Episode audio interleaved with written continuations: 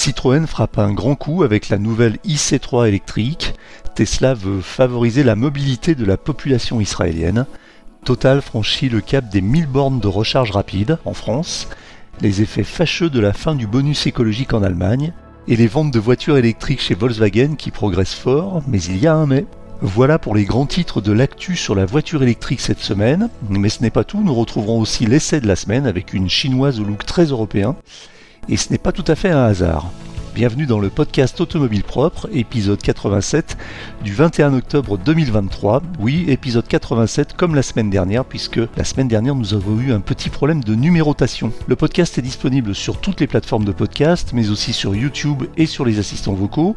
Si vous voulez voir une version vidéo des épisodes, allez sur YouTube et tapez podcast Automobile Propre sur votre assistant vocal, vous pouvez lancer le podcast sur votre enceinte connectée en disant tout simplement podcast automobile propre. Le podcast automobile propre, le podcast qui s'écoute le temps d'une recharge.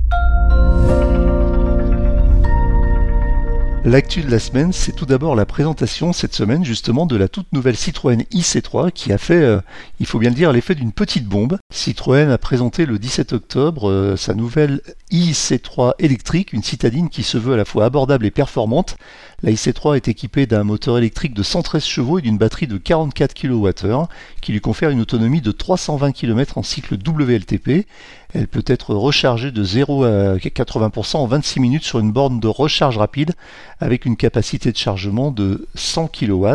Elle sera commercialisée en France à partir de 23 300 euros hors bonus écologique. Les premières livraisons sont prévues pour le début de l'année 2024. Ça veut dire qu'avec un bonus écologique, on peut tomber au-dessous des, 20 000 euros largement puisqu'on serait avec un bonus écologique maintenu à 5 000 euros à 18 300 euros pour le modèle d'entrée de gamme. La IC3 électrique devrait faire face quand même à une concurrence déjà bien présente sur le marché des citadines électriques. Parmi ses principales rivales, on peut citer la Dacia Spring toujours, et puis la Renault Zoé et la Peugeot i208. Malgré ça, on peut dire que Citroën a frappé fort et surpris, tous les observateurs avec cette annonce. Ce IC3 constitue à n'en pas douter une proposition intéressante pour les automobilistes à la recherche d'une citadine électrique abordable et performante. Elle devrait séduire un large public, notamment les jeunes conducteurs et les familles. Dans un geste de solidarité envers les Israéliens pendant cette période tendue de conflit avec le Hamas, Tesla a décidé de rendre l'utilisation de ses superchargeurs gratuite en Israël. Le pays compte actuellement 17 stations de superchargeurs Tesla. Cette mesure restera en vigueur jusqu'à nouvel ordre selon Tesla, selon un porte-parole de la marque. Il est à noter que Tesla a déjà adopté cette stratégie par le passé en période de guerre ou de catastrophe naturelle. Cette initiative permet aux propriétaires de véhicules électriques Tesla en Israël de se déplacer plus facilement et plus rapidement pour éviter les zones dangereuses. De plus, Tesla a la possibilité de débloquer une grande autonomie sur les véhicules équipés de batteries verrouillées, facilitant ainsi les déplacements des personnes cherchant à fuir les zones à risque.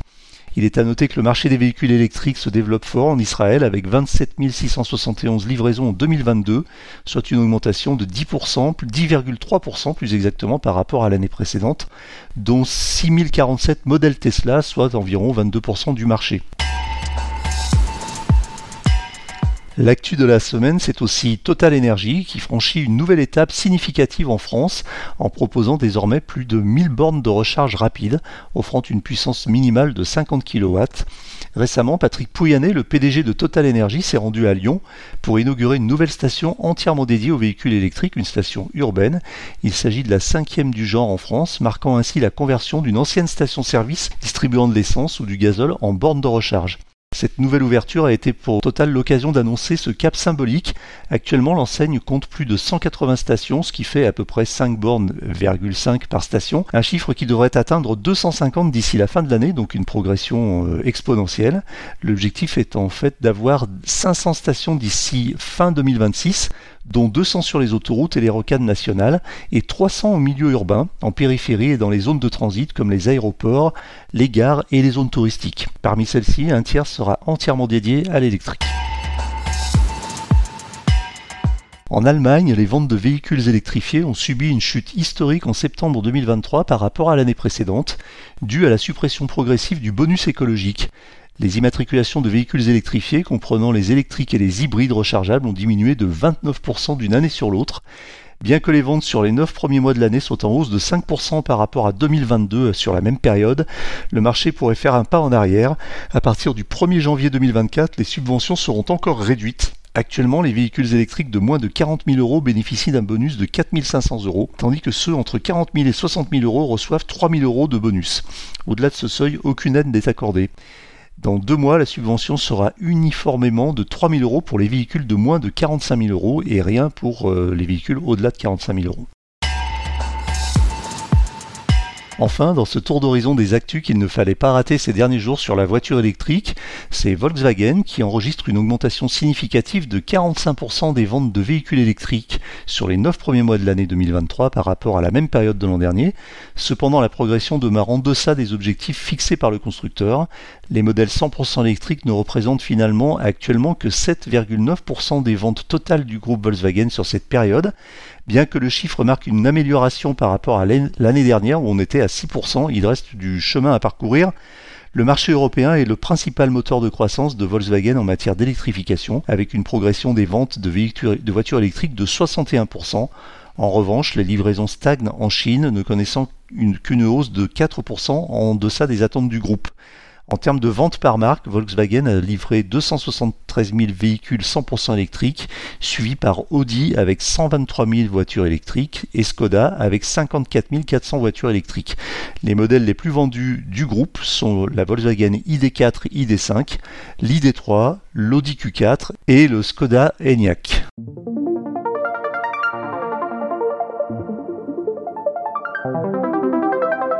L'essai de la semaine. Le Zeekr X, SUV électrique de la marque chinoise Geely, a été dessiné par un ancien designer d'Audi en Suède. Il partage la plateforme de la Smart Hashtag One, proposant ainsi des versions 2 et 4 roues motrices délivrant respectivement 272 et 428 chevaux, couplés à une batterie NMC de 69 kWh. Si vous pensiez tout connaître des voitures électriques chinoises et de leur design un peu uniforme, jetez donc un œil sur cet essai de notre collaborateur Maxime Fontanier, vous risquez d'être surpris. Ce nouveau Zeekr X a été dessiné en Suède par un ancien designer de chez Audi. Il reprend la plateforme donc de la Smart Hashtag One. On peut avoir donc une version 2 roues motrices ou une version 4 roues motrices. Les puissances sont exactement les mêmes que sur la Smart Hashtag One, à savoir 272 chevaux pour la version propulsion et 428 chevaux pour la version à deux moteurs ou quatre roues motrices. On va également retrouver le même type de batterie. Ce sont des batteries de type nickel manganèse cobalt fournies par le constructeur chinois CATL. La capacité est de 69 kWh brut, ce qui nous fait à peu près 65 kWh net utile. Si moteur et batterie sont similaires à la Smart Hashtag One, les dimensions sont bien spécifiques puisqu'il mesure 4,43 m de long pour 1,84 m de large et 1,57 m de haut. Donc on va avoir 16 cm de plus en longueur, 2 cm de plus en largeur et 7 cm de moins en hauteur par rapport à la Smart. Notre modèle d'essai du jour est donc une version propulsion long range avec des jantes de 19 pouces en série. On trouve également un toit vitré panoramique et des optiques entièrement à LED. On notera également la présence de vitres arrière surteintées, d'un petit essuie-glace et même d'un logo Zeekr rétroéclairé à l'arrière.